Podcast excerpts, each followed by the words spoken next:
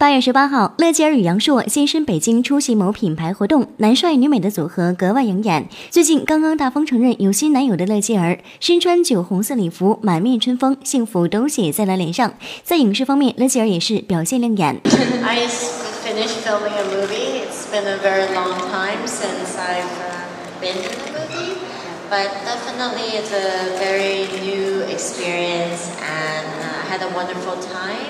finished filming a movie. It's been a very long time since I've been in a movie, but definitely it's a very new experience, and I had a wonderful time. I also just recently changed management, so um, it's a little bit busy time and something new. I would say that it's like transitioning, like evolution, like this watch is the same. Evolution constantly changing.